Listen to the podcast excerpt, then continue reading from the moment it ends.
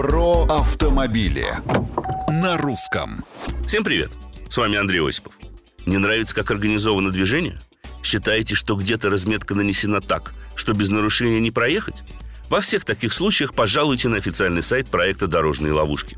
Он организован госавтоинспекцией совместно с Общественной палатой и информационным центром по автомобильным дорогам «Информ Автодор».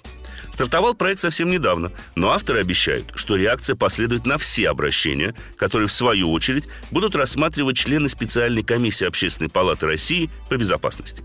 Звучит все хорошо, но, признаться, меня терзают смутные сомнения – Сотрудники ГИБДД и сейчас прекрасно видят, где движение организовано неразумно или даже с явным умыслом спровоцировать штраф. Проще говоря, где расставлены типичные ловушки для водителей. Но не спешат реагировать, а то и пользуются случаем для улучшения пресловутых показателей. К тому же я лично попробовал заполнить форму на сайте и был озадачен продолжительностью и неудобством организации этого процесса. И последнее. Реакция снизу – это, конечно, хорошо. Однако не проще ли и не дешевле нанять хороших специалистов и сразу сделать все по уму, поставив во главу угла обеспечение безопасности, а не сбор денег? Как считаете?